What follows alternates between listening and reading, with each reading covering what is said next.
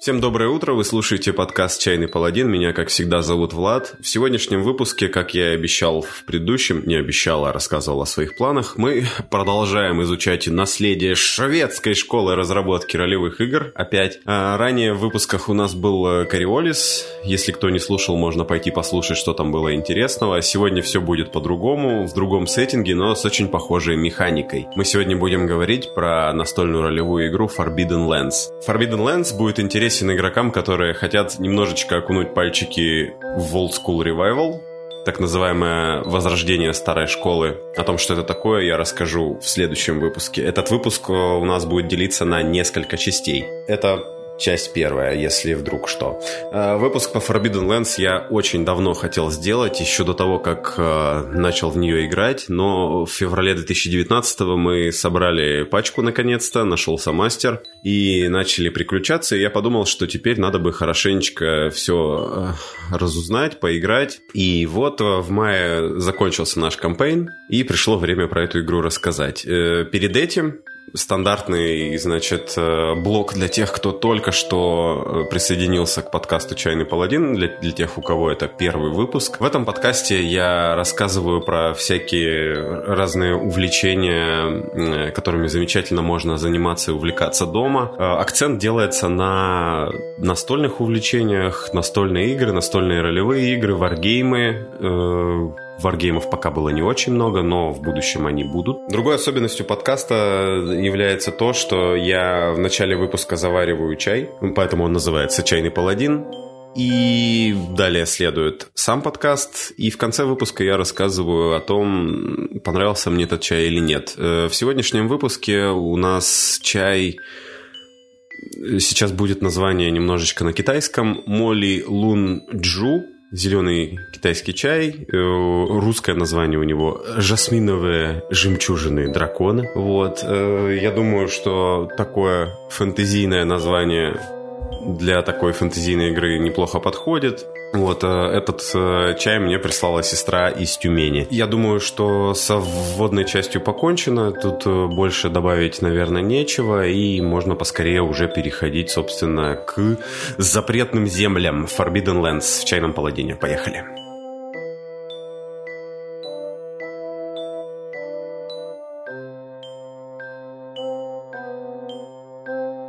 Итак, э, Forbidden Lands. В этой игре вы будете приключаться в фэнтезийном мире, который пережил небольшую такую катастрофу.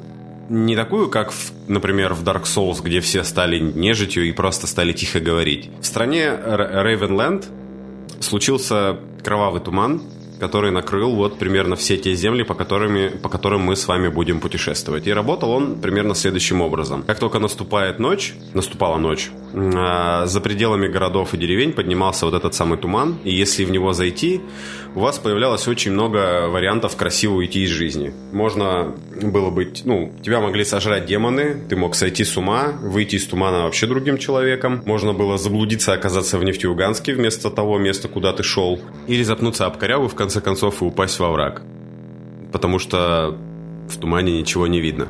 И такая ситуация продлилась три века, и прекратилась всякая торговая, торговля и вообще какая-либо связь между деревнями. Какие-то деревни вымерли от голода, а какие-то деревни, видать, и сгинули целиком, попав под этот самый кровавый туман. И вот э, спустя вот эти самые три века кровавый, кровавый туман развеялся. Люди и, и прочие всякие фэнтезийные расы посмотрели на пейзаж вокруг и решили переименовать Рейвенленд в запретные земли, чтобы там можно было путешествовать э, только вот если ты всякое отребье, мародер или бандит, э, которому нечего терять. Ну, то есть, э, чтобы там могли путешествовать персонажи игроков. Вот такая странная, да, растянутая шутка. Итак, э, наше знакомство с Forbidden Lands я хотел бы перемежать с удивительными историями приключений, собственно, нашей пачки. Все это было пару месяцев назад или раньше, поэтому я что-то подзабыл, что-то переврал. Всю, все эти вещи я, возможно, немножко приукрасил, ну, с целью того, чтобы это было, был как бы интересный нарратив. На примере наших приключений я буду параллельно рассказывать про основные механики игры. Итак, вот и история первой группы авантюристов. У нас их было несколько. А, в этом выпуске будет первая группа авантюристов. Назовем их «Банда полупраздничного». Итак, в составе той группы был, собственно, полупраздничный. Это гном Барт, который был одет в классные модные одежды, но не слишком модные и классные, чтобы можно было нормально путешествовать. И когда игрок описывал своего персонажа, он назвал одежду полупраздничной, и это слово к нам прилипло. Ну хорошо, оно прилипло на самом деле ко мне.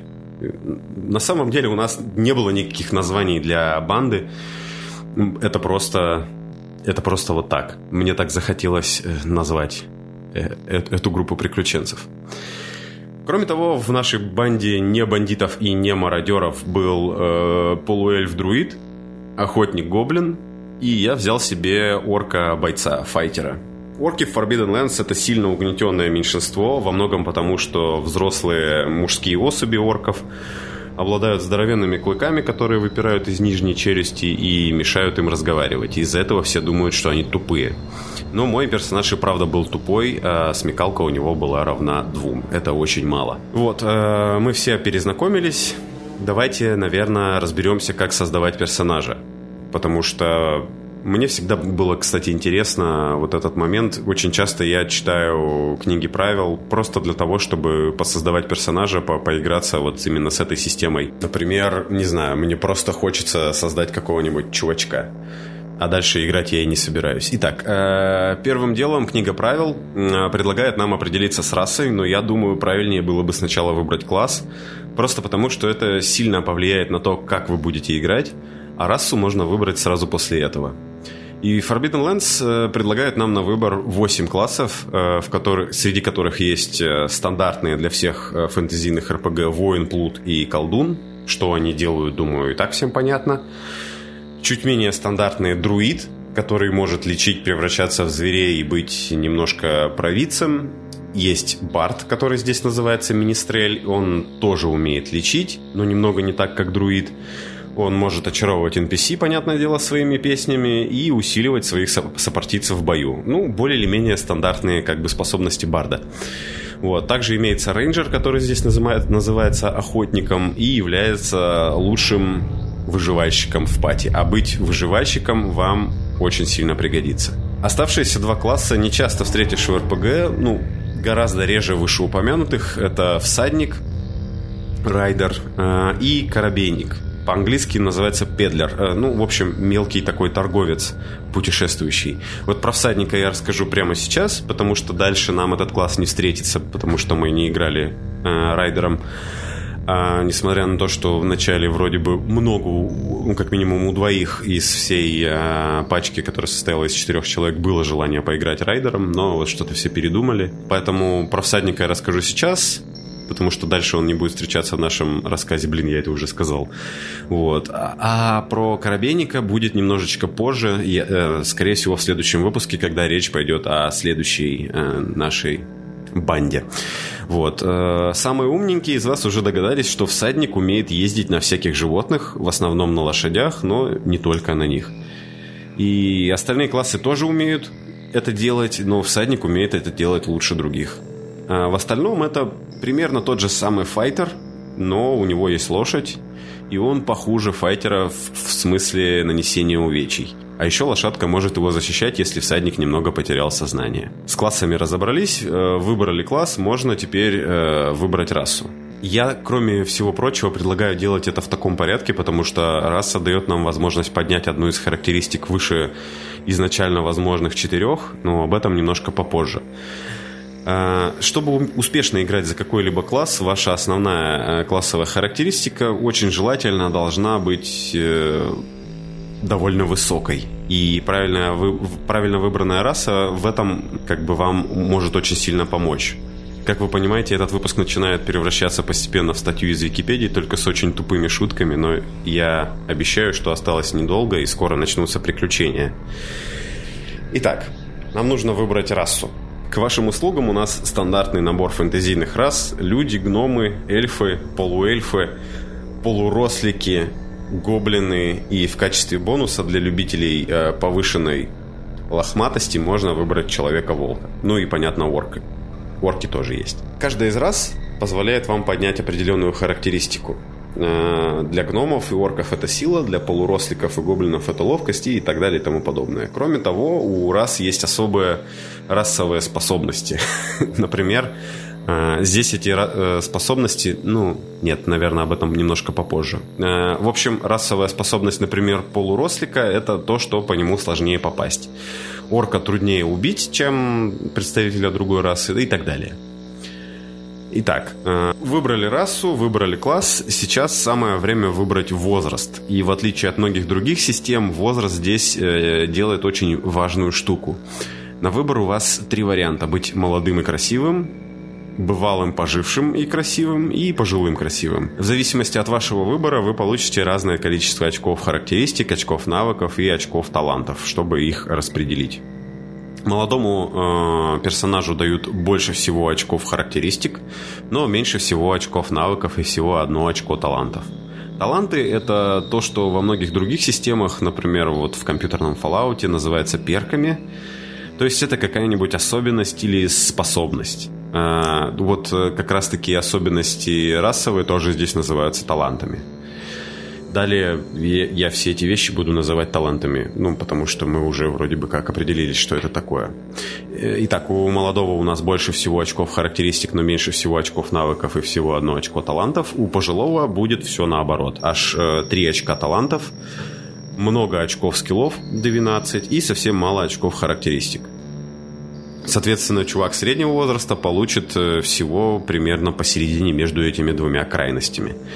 Вот. А далее вы распределяете очки по характеристикам. Э, напомню, что вам желательно делать вашу классовую характеристику не ниже 4, а то и 5. А если бонус к характеристике от вашего класса совпадает с вашим расовым бонусом, вы можете поднять характеристику до 6. Это максимум, но могут пострадать остальные 3.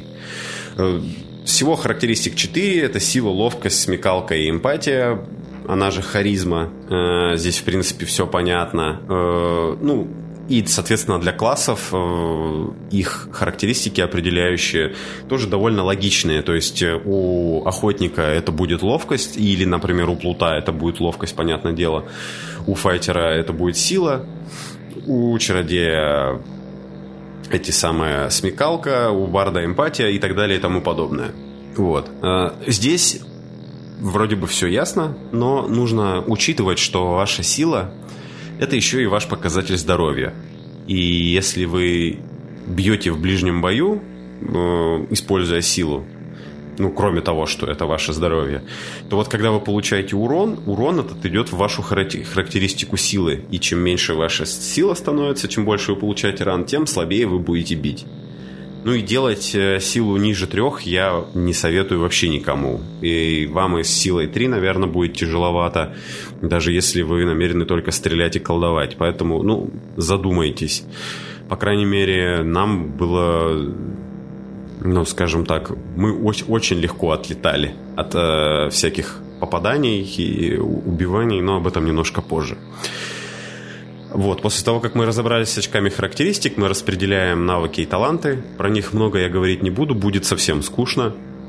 Самое главное про таланты надо сказать, что бывают общие таланты типа повара, там, кузнеца или навыка владения каким-нибудь определенным видом оружия и таланты классовые. Вот у каждого класса есть по три ветки талантов, и все они делают разные штуки. Поэтому даже если в вашей партии будет э, три файтера, можно будет сделать так, чтобы они выполняли разные роли и даже немножко по-разному игрались. Вот. В конце всего вы мудро выбираете имя персонажа и отправляетесь в запретные земли.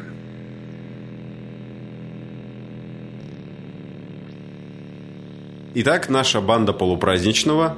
Напомню, что это гном-бард, э, полуэльф, друид, охотник-гоблин и орк-файтер – начала свое э, приключение посреди пустоши без каких-либо определенных задач. Это было связано с тем, что завязкой нашего приключения было бегство из плена. В общем, так получилось, что при разных обстоятельствах всех четверых поймали работорговцы и собирались отвезти куда-то и продать. Но на пути на них напали другие работорговцы, и в завязавшейся свалке нам удалось забрать свои стартовые вещи, которые, понятное дело, лежали в сундуках с нашими именами в одной повозке, и после этого нам удалось э, сбежать в закат. И вот мы стоим посреди запретных земель и не знаем, куда нам пойти. На предложение вернуться и навалять работорговцам э, гейммастер намекает, э, что их было довольно много, а нападавших было не так, чтобы очень много, и они, похоже, уже отбились, а возможно, что уже нас ищут. В общем, единственным разумным вариантом стало идти куда попало, но не в ту сторону, где остались работорговцы. Опять же, здесь оговорюсь, что описываемые события происходили пару месяцев назад, а точнее больше, чем пару месяцев назад, то есть в феврале. И, возможно, я что-то подзабыл, что-то приукрасил, и чтобы было веселее, что-то бессовестно переврал. Надеюсь, сопартийцы мне это простят. Перемещение по запретным землям происходит по гексовой карте, и идти вы можете, в принципе, куда хотите. Сама игра, она скорее больше про исследования и случайные события, чем про сюжет, хотя есть несколько готовых сюжетных арок.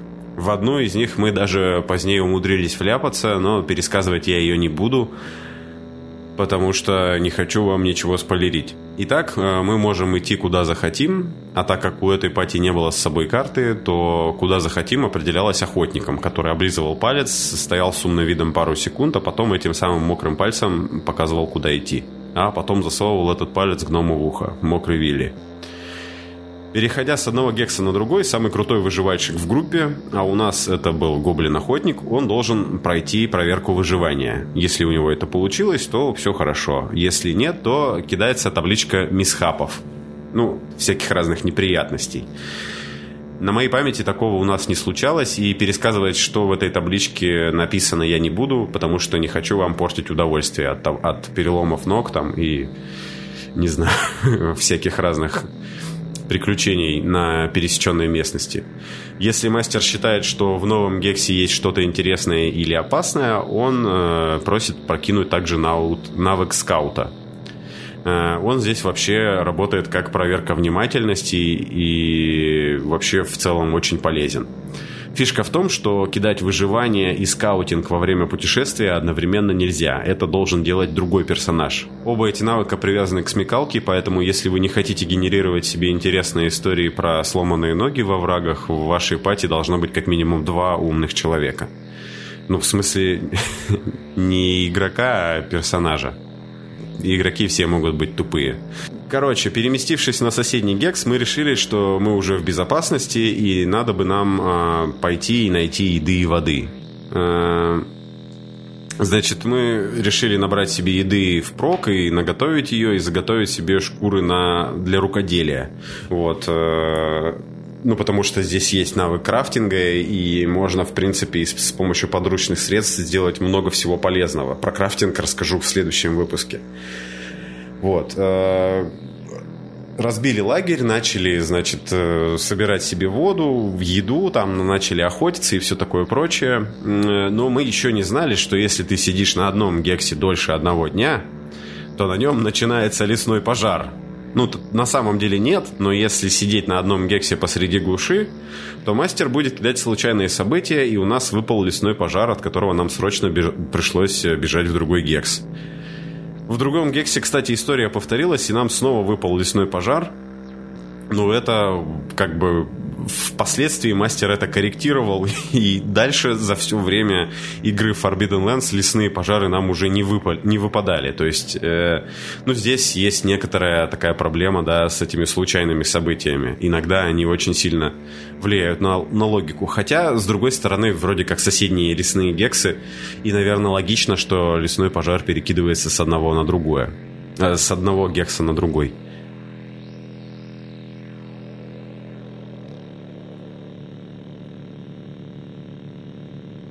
Разобравшись с лесными пожарами, ну, точнее, просто сбежав от них, э, мы наконец-то нашли себе удобный гекс рядом с рекой, где можно замечательно брать воду, ловить рыбу и даже пробовать охотиться. Короче, это идеальное место для лагеря. И кроме того, мой персонаж утверждал, что он умелый рукодельник, и он хочет сделать нам всем кожаную броню. Поэтому нам нужны шкуры. На нашу беду оказалось, что в этом гексе обитает грифон, а возможно, что и не один – и поэтому сразу после ужина гейммастер с хитрым лицом предложил пройти проверку навыка скаутинг и посмотреть вверх. Так у нас появилась возможность попробовать боевую систему. Значит, на нас налетел Грифон. Э, боевая система Forbidden Lands очень напоминает Криолис. с небольшими отличиями. Ну, так как не все, наверное, слушали выпуск про Кориолис, очень быстро попытаюсь здесь ее описать. В начале боя э, у вас э, вы заранее подготовили себе колоду инициативы. Ее можно, она есть в книге правил, ее можно отдельно распечатать и замечательно сделать. То есть это такие карточки с цифрами. Вот. Э, в начале перед боем, значит, все персонажи тянут по одной карте. Это будет вот значение инициативы. Там, чем, чем ниже оно, тем раньше ты ходишь. Вот после чего мастер тянет карточку инициативы, и вот таким образом вы понимаете, кто в какой очередности ходит. В принципе, достаточно простое, элегантное решение. Есть э, небольшой простор для тактики в том смысле, что перед каждым раундом вы можете с вашими сопартийцами, если вы находитесь, вы видите друг друга и можете разговаривать, то есть у вас там не связан рот, э, вы можете меняться этими карточками инициативы, чтобы планировать как-то свое, свои действия. Вот, значит, ну, налетел на нас Грифон, значит, ну и мы начали его бить. В общем-то, здесь э, как бы, ну, точнее, бить начал персонаж орк, э, персонаж охотник, гоблин начал в него стрелять из лука, друид начал его бить палкой, а полупраздничный гном почему-то решил, что это самое время для отыгрыша его персонажа и сказал, что его персонаж боится. Ну, в общем, э, драка Forbidden Lands работает довольно просто. То есть, когда наступает твой ход, э, ты решаешь, какую ты проводишь атаку, то есть, ну, банально, атака ближнего боя или атака дальнего боя, э, значит, э, и собираешь себе так называемый pool, то есть охапку кубиков. Pool здесь формируется из собственно, вашего значения характеристики, от которой вы соверш... собираетесь совершить атаку. В большинстве случаев это сила, если это стрельба, то это ловкость. А, вот. Эти кубики будут красными. Желательно, чтобы у вас вот эти кубики, кубики D6 были разно... разноцветные. Вы берете в моем случае у меня была сила 5, поэтому я взял 5 э, красных кубиков. Далее вы берете, ну, у нас были зеленые кубики для навыков, то есть я взял 3 зеленых кубика навыка ближнего боя. И далее берете белые кубики, эти белые кубики у вас отображают э, бонус от вашего оружия которое оно вам дает в бою. Вот. Этих кубиков, насколько я помню, у меня было два. Вот, вы все эти кубики хорошенечко встряхиваете, э, бросаете об стол и смотрите, выпали ли вам шестерки. Э, шестерки являются успехами. Если у вас выпало мало шестерок или не выпало совсем, вы можете взять все те кубики, на которых у вас не выпали единички, точнее, если на красных и белых кубиках выпали единички, вы их перебрасывать не можете – а вот если вот зеленые кубики, несмотря на их значение, вы можете перебрасывать. Единички здесь играют отдельную роль, чуть-чуть попозже расскажу. Вот вы перебрасываете кубики эти. Это по все расы, кроме гномов, могут, могут делать один раз. Перебрасываете их, и вот это вот уже ваш, ваш финальный результат. Э, количество шестерок и единичек. Шестерки это успехи, единички э, делают вам плохо. Если у вас выпали единички на белых кубиках, кубиках вашего снаряжения, то ваше снаряжение ломается. Ну, точнее, то есть, э, если оно дает бонус, например, 2, и выпала у вас одна единичка, то теперь оно сломалось и дает вам бонус 1 в дальнейшем.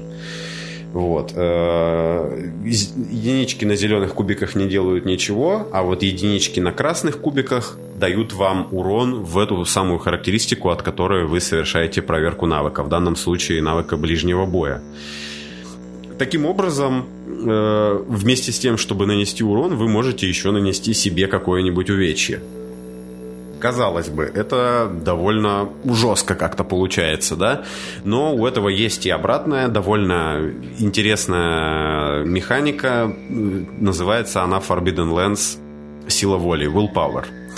Если у вас на красных кубиках э, выпадает единичка после переброса, то есть в сумме, да, то есть у вас сначала выпала единичка, но вы решаете, что вы можете это выдержать, перебрасываете, и у вас выпадает еще, например, две, то в сумме вы получаете три единицы урона в силу, Соответственно, становитесь на 3 единицы слабее э, в ближнем бою, у вас на 3 единицы меньше здоровья, но при этом вы получаете э, 3 единицы, э, 3, 3 очка в ваш willpower.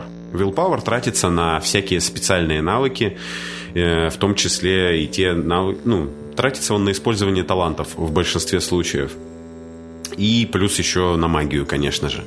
Вот. Э, накопив должное количество вилпауэра, вы можете с помощью этого вилпауэра творить просто дичайшие вещи. Например, файтер, э, тратя вилпауэр, добавляет себе дополнительные атаки, увеличивает урон, игнорирует броню, но это все на высоких уровнях. Ну, так как таковых уровней здесь нет, ну, в общем, прокачанный файтер с помощью вилпауэра может обнулять э, здоровье у других людей и монстров достаточно быстро. Вот. А, ну и, значит, таким вот образом в порядке инициативы происходит э, бой.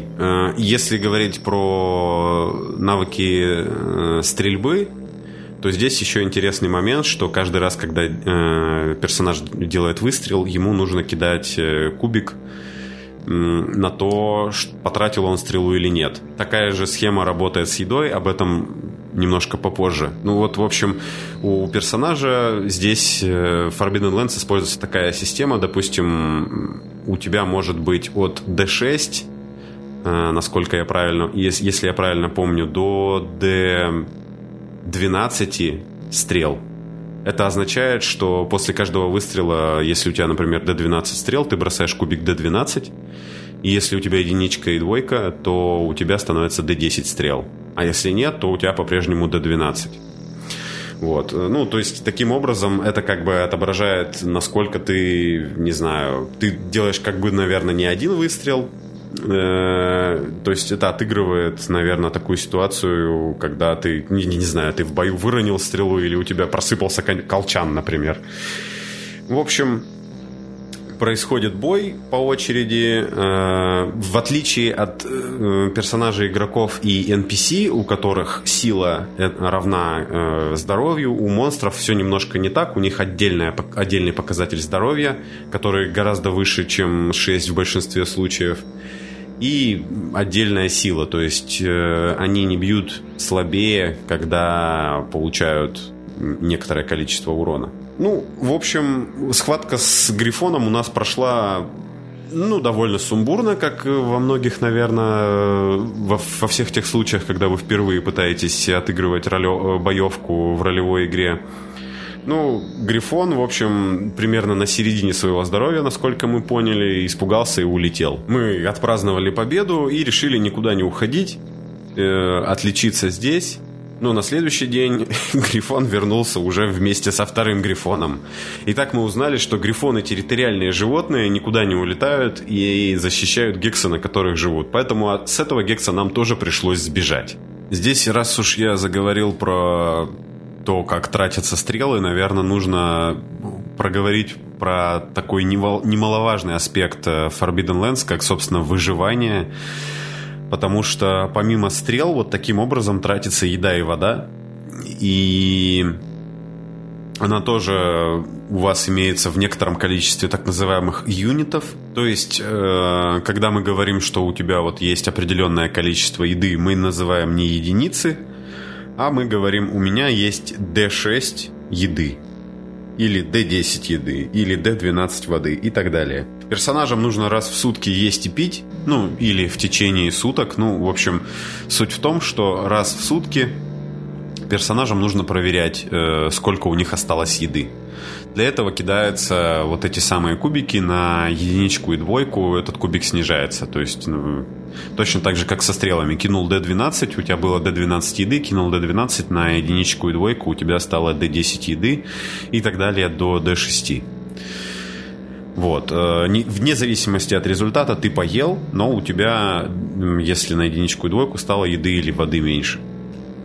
Вот, это очень важно, потому что если ты будешь голодный и будешь испытывать жажду, тебе будет неудобно приключаться, скажем так.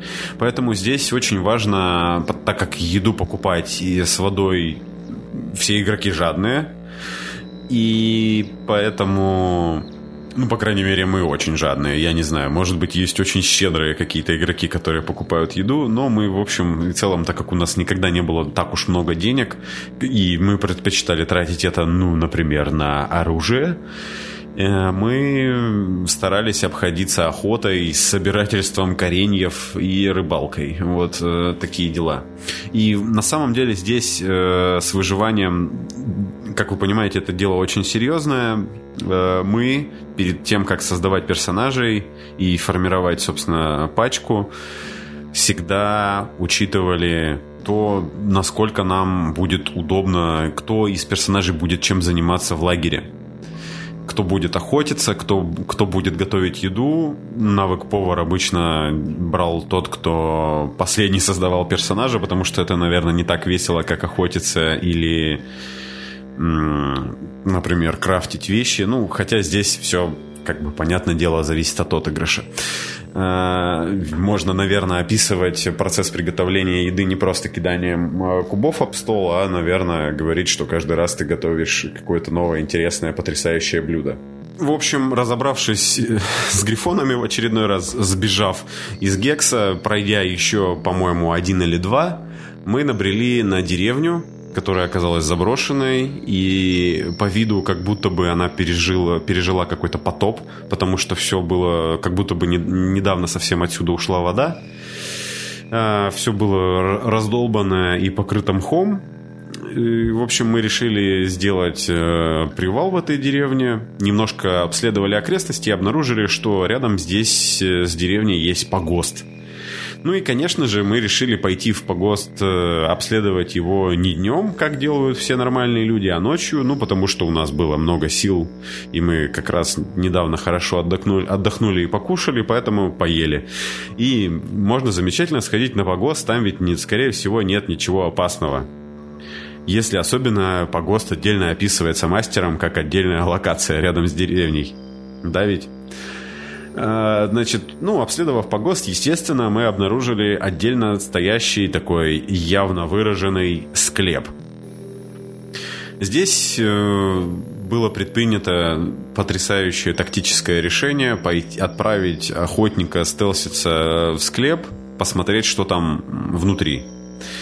Э, и оказалось, что в склепе спят два минотавра. Тоже монстра. Э, вот. Э, Минотавры здесь, э, как мы, ну, скажем так, охотнику пришлось прокинуть навык лор, несмотря на то, что у него он был не очень высокий, ему это удалось. Лор это знание общее, да.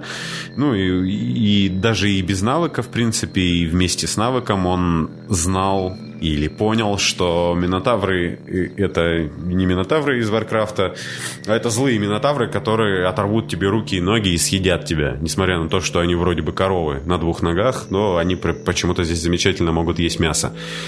В общем, э, когда игрок попросил описать этих двух минотавров, оказалось, что один из них является самкой, а у второго есть дубина здоровенная, которую он как раз э, лежит рядом с ним.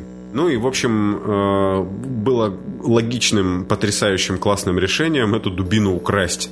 И прокинув, соответственно, навык Might, то есть, ну, э, сила. Не, не знаю, как это Гоблину удалось, но там, видимо, очень сильно была удача на его стороне. В общем, ему удалось эту дубину украсть. Вот. Э, мы решили, что мы не будем драться в склепе с минотаврами. Мы, реш... мы решили, что мы как бы умные, тактически подкованные ребята, и мы сделаем засаду. И вообще, как бы мы тактикульные ребята, и мы много играем в варгейме, варгеймы в, в этой самой э, группе игроков, поэтому мы решили навязать драку минотавров минотаврам на своих условиях. Поэтому, украв дубину и спрятав ее чуть-чуть подальше, мы э, решили сделать засаду. Ну, то есть попрятались рядом со склепом, а Барт начал очень громко и мерзко петь. И на что выбежало два минотавра, и началась драка. Э, а подробно описывать я ее не буду, кроме того, что один Минотавр, видимо, во время драки все время не скрывал удивления, где же его дубина, а у второго Минотавра оказался почему-то двуручный топор, который, э, для нас, для всех остальных, не будучи Минотавров, был трехручным, ну, то есть офигенно здоровым, э, вот, и который, видимо, охотник во время своей разведывательной и воровской экспедиции не смог заметить. Ну, в общем, э, сама драка проходила, ну, скажем, в штатном режиме, то есть э, дрались более или менее успешно, но в какой-то момент у моего орка, значит, подошло здоровье к единичке, и мы поняли, что если сейчас мы его не подлечим, то наши приключения закончатся на этом. Как хорошо, что в нашей пати был друид. А, друиды здесь э, один из э, самых, наверное, классных колдующих классов э, во многом потому, что они могут лечить в бою.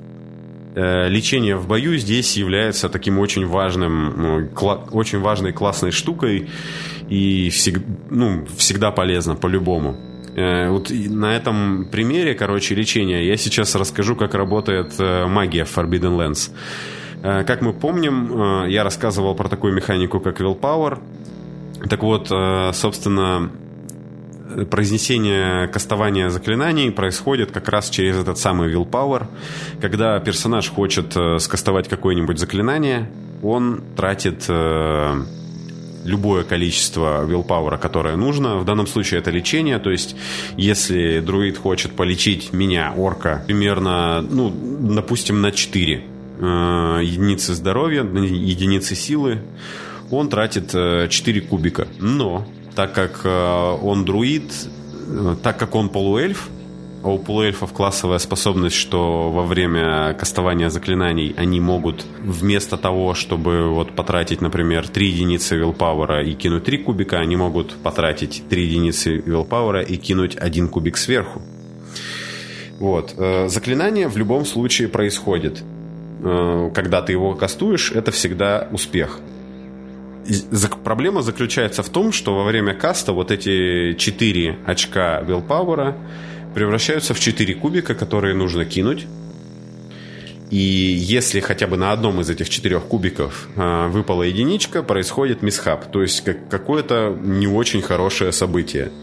Кидается он по табличке D66, то есть кидается два кубика, один э, это десятки, другой единицы.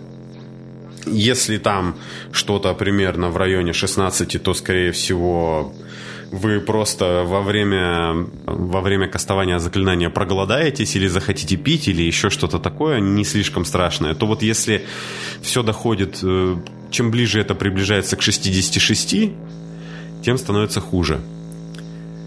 В общем, не буду долго затягивать. Э, друид кинул на кубиках, не помню какую цифру, но очень близко к четвертому или, или третьему десятку, и оказалось, что это у нас э, болезнь. Заклинание проходит как обычно, но э, друид сам страдает от этой э, волшебной болезни, и страдают все, кто находится в пределах, вот, э, до, до, докуда он может дотянуться. По счастливой случайности рядом находился только я. А, и друид, значит, э, вот кастует, значит, на меня лечение, я вылечиваюсь, мы добиваем двух минотавров, но э, мастер нам говорит, ну, то есть он кидал эти мисхапы у себя за ширмой, то есть он не объявил, как бы, что произошло что-то плохое. После боя он говорит, что его заклинание этого самого друида вызвало очень сильное пищевое отравление – у меня и у друида. И нам э, предстоит провести ближайшие несколько дней в очень сильных приступах того, чем сопровождается пищевое отравление. Я думаю, много у кого был такой опыт, это когда у вас из всех э, природных отверстий вытекает непереваренная или не до конца переваренная вами еда. Вот, в общем, э, как вы понимаете, магия здесь связана с большими рисками. Э, несмотря на то, что очень часто она бывает э, здорово полезной и здорово полезной. В общем-то, ничего к этому не добавишь. На этом у нас закончилась ролевая сессия. Вот. Здесь, наверное, очень быстро расскажу, как распределяется опыт. Не, закончилось, не закончились приключения этой банды, просто вот сейчас очень быстро, как распределяется опыт Forbidden Lands. Когда заканчивается сессия, мастер задает игрокам несколько вопросов. Если ответы на этот вопрос ответ на этот вопрос «да» для каждого конкретного игрока, он получает одно очко опыта. Самый простой способ получить очко опыта – это прийти на игру. Э, все, участвуют, кто участвовал э, в игре, получает одно очко опыта, и дальше вопросы типа такого.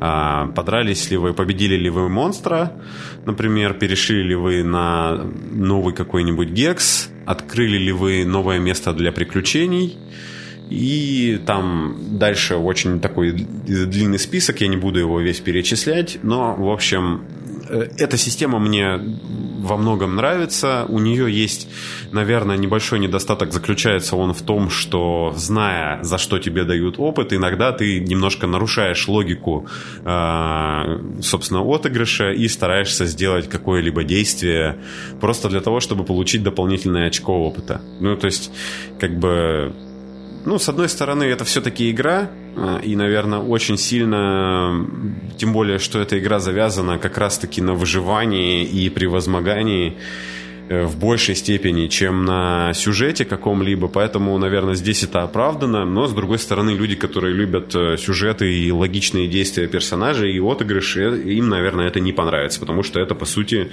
ну, как бы поощряет немножко такие манчкинские действия у игроков. Вот. Э, наша сессия на этом закончилась, мы получили опыт. Э, опыт это тратится на то, чтобы улучшить какие-то таланты. Э, это сделать проще всего, на это нужно меньше всего очков опыта. Так, например, чтобы получить новый талант, нужно потратить, вот новый талант первого уровня, нужно потратить 3 очка опыта. Если это для вас совсем новый талант, то вы должны э, пройти тест на смекалку, если вы это сделали, ну и потратить четверть дня. Если вы это сделаете успешно, то вы получаете этот талант. Таланты получать проще всего и прокачивать проще всего. Сложнее э, гораздо поднимать э, скиллы, потому что чем выше ваш скилл например, владение скилл ближнего боя или какой-либо другой, тем больше очков вам нужно, чтобы потратить, чтобы его улучшить. И там на самом деле очень много очков опыта нужно потратить, чтобы, например, стройки перейти на четверку. Э, я сейчас не помню сколько, но много. И это даже обычно за, ну, примерно, не знаю, три сессии может уйти на то, чтобы поднять э, какой-либо скилл на один. Вот, поэтому в основном развитие персонажей происходит через таланты. Базовые характеристики, вот, которые вы э, задали при создании персонажа, вообще никак не изменяются, поэтому вот к их подбору, э, к их расчету нужно подходить особенно, особенно тщательно. Итак, на следующей сессии мы э, вместе все собрались, значит, вспомнили, что мы стоим над двумя трупами минотавров, после недолгих размышлений мы решили переделать трехручный топор в двуручный, чтобы я с ним по-прежнему там замечательно ходил. Ну и мы решили, что нам нужно бы, наверное, обследовать этот склеп. Но тут выяснилось, что у нас закончились все факела, и нам нужно пойти, ну, нарубить дров и все такое прочего, и наделать э, факелов, поэтому некоторое время мы потратили на то, чтобы ходить вокруг этого самого погоста и делать факела. Факела здесь э, также в юнитах, то есть D6 факелов, D10 факелов и так далее. Когда у вас тратится факел, вы кидаете кубик. Если я ничего не, не напутал опять здесь. Вот, э, значит, мы решили облутать этот склеп, ну, потому что это же ролевая игра, она же про сокровища, про нахождение сокровищ и все такое прочее, убийство монстров. В общем, здесь довольно интересная система, э, собственно, нахождения лута. Когда вы в какой-то локации ищете лут, ну, то есть вы заявляете, да, я ищу что-то ценное или полезное или интересное. А, вы прокидываете скаутинг, если все хорошо, или мастер может вас не просить, не просить прокидывать скаутинг, тут все зависит от ситуации. Вы кидаете тот кубик, который мастер вас попросит, D6 там или еще какой угодно. И при определенных значениях, насколько я помню, это от пятер, пятерки и шестерки, вы получаете определенное количество лута. Вот. Э, весь лут в игре рандомизируется, поэтому э, вы можете найти как там несколько монет или еще какую-нибудь фигню ненужную. Вот в данном случае в, в склепе у нас получилась очень странная история, потому что практически в самом начале склепа мы случайно нароляли себе серебряный паланкин. Для тех, кто не знает, что такое паланкин, это такая здоровенная карета на мускульном ходу без колес. Ну, то есть такая специальная штука, которую два мускулистых молодых человека, ну или молодых женщины мускулистых, не знаю, а, берутся с двух сторон, туда садится человек, они ее поднимают и носят. И вот у нас появился серебряный паланкин. Мы этому, конечно же, очень сильно обрадовались. Правда, мы так и не представляли, что как нам удастся его донести хотя бы до какого-нибудь места, где его можно продать. Как показала практика, нам это... Мы беспокоились зря. Очень скоро объясню почему. В общем, облутав э, этот склеп, мы радостно вернулись в лагерь. И тут случилось случайное событие, которое для нас оказалось, ну, прям таки судьбоносным. Для банды полупраздничного, я имею в виду. Значит, э, посреди ночи в лагерь, э, к нашему лагерю приближаются беженцы-орки, которые говорят, что их деревню, на, них, на их деревню напали орки из другого племени и немножечко ее всю уничтожили. Э, и осталось, в общем-то, от этой деревни вот эти самые беженцы, из которых там совсем немножко взрослых и боеспособных мужчин, а все остальные женщины, старики и дети. Вот. На, значит, вопросы, сколько там орков и что можно, как, что они нам предлагают с этим сделать, они, значит, ну, предложили нам тоже, наверное, уйти и еще дать им немножко еды. На что, как бы, у меня, у орков взыграла расовая гордость, и потому что орки никогда не бегут от опасности и всегда встречают ее, ну, значит, это с открытым забралом и все такое, которого у меня тогда на тот момент не было, у меня вообще не было никакого шлема. А, мой орк, собрав вообще все возможные силы для своей харизмы, которая равна была двум, каким-то образом смог убедить э, вот этих всех беженцев, что надо дать этим самым э, рейдерам, которые разгромили их деревню и, похоже, идут за ними по пятам, дать им бой. И, ну, в общем, как бы мы будучи игроками в варгеймы, все хорошо продумали, э, продумали тактику, как мы будем, значит, э, выслеживать э, приближающийся вот этот э, рейд орков, э, как мы будем ставить засады и ловушки. В общем, это все хорошо, замечательно объяснили, даже прокинули все необходимые навыки, чтобы это сделать. И мастер нам сказал, хорошо, ребята, вы хорошо поработали, поэтому сейчас в бою перед этим, перед тем, как он начнется, вы кинете кубики и если на них выпадут столько, сколько на них выпадет шестерок, настолько меньше станет орков, с которыми вам придется драться, это раз. Ну и во-вторых, э, те самые орки, которых вы убедили драться на своей стороне, вот эти самые беженцы будут давать вам дополнительные кубики в бою при атаках ближнего боя. Ну, замечательно. Э, мы попытались кинуть, э, значит, кубики на ловушки, и получилось немножко меньше, чем мы хотели – вот, а во время боя, забегая вперед, э, надо сказать, что кубики за бойцов орков мы вообще забывали кидать. В общем, э, что я могу сказать? В той битве с орками долго тянуть не буду, вся наша пачка полегла. Э, в общем-то, на, нас орки перебили, и так мы узнали, что драться в четвером против шести или семи орков – это вообще очень плохая идея. Героический момент для моего орка был в том, что его классовая, расовая способность э, подниматься с одной единицей силы, когда тебя уже вот-вот убьют, э, потратив fill power, сработала, ну, я ее э, использовал несколько раз, поэтому это, наверное, выглядело примерно как Барамир с кучей стрел во «Властелине колец» перед тем, как умереть в лесу от Урукхаев. Вот э, так вот бесславно закончились приключения банды полупраздничного, но не закончились наши приключения в мире Forbidden Lands. И про следующую пачку я расскажу в следующем выпуске э, «Чайного паладина», что же там происходило уже с другими людьми или не людьми. Переходим к окончанию.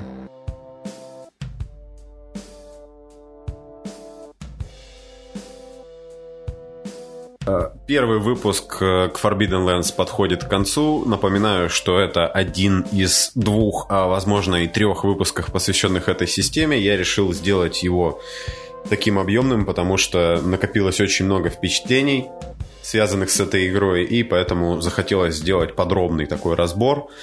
Вот э, в этом выпуске я рассказал про основные механики, в последующих выпусках будут просто какие-то нюансы, а, и продолжится э, рассказ о вот э, наших приключений, наших приключениях нашей группы игроков. Как всегда, о всех ваших впечатлениях прошу писать э, везде, где только можно, ставить оценки в Apple подкастах, если вы слушаете там, э, оставлять комментарии в Кастбоксе и вообще в любых приложениях, где вы слушаете этот подкаст, ну и, конечно же, в группе ВКонтакте, где я чаще всего э, отвечаю на любые комментарии и вопросы. Мне это удобнее всего делать. Если вы не знали, у подкаста есть группа ВКонтакте, поэтому, если вам не трудно, подпишитесь на нее, мне будет очень приятно. Вот. Э, напомню, что подкаст «Чайный паладин» называется «Чайный паладин», потому что в нем, помимо всего остального, рассказывается про чай. И сегодня у нас в выпуске был чай э, китайский зеленый э, моли лунжу, жасминовые жемчужины дракона – вот. Э, и, наверное, расскажу немножко про него, потому что э, внезапно мне этот чай очень сильно понравился. И мне нравится чай с жасмином, но отличие вот этого конкретного чая заключается в том, что я довольно долго его заваривал. Ну, я, скажем так, забыл Э, вот это устройство потрясающее, ситечка э, с чайными листьями в кружке с кипятком. Забыл я его там на примерно 5 или 10 минут. И он заварил, заварился довольно крепким, но оказалось, что этот чай при заваривании, даже длительном, не дает никакой горечи. Ну, по крайней мере, горечь вообще минимальная. И в этом смысле, ну, э, если вот вам не нравится горький чай, то и, или если вы боитесь, например, э, какой-то чай, вас купить дорогой чай и испортить его во время заварки, это вот ваш выбор. Моли лунджу, жасминовые жемчужины или жасминовые жемчужные дракона, еще иногда он называется. Классный чай, в принципе, полностью оправдывает свою стоимость. Какая стоимость, не скажу, потому что везде он стоит по-разному. Но, как бы, удовольствие, ну, типа, не супер дешевый, э, но и не очень дорогой. Ну, то есть, не чай из пакетика, но и не пуэр там 40-59-летней выдержки. Следующий выпуск «Чайного паладина» выйдет через неделю, я очень сильно на это э, надеюсь. И там уже пойдет речь о другой группе приключенцев, и там будут уже совсем другая история. Это был подкаст «Чайный паладин». Спасибо всем, кто слушал. Э, спасибо, что оставляете свои комментарии. Меня зовут Влад, мне 29 лет. Вы думали, что я как бы случайно, да, в последних выпусках начал говорить, что мне 28 лет. Ну вот теперь стало 29. Увидимся на следующей неделе.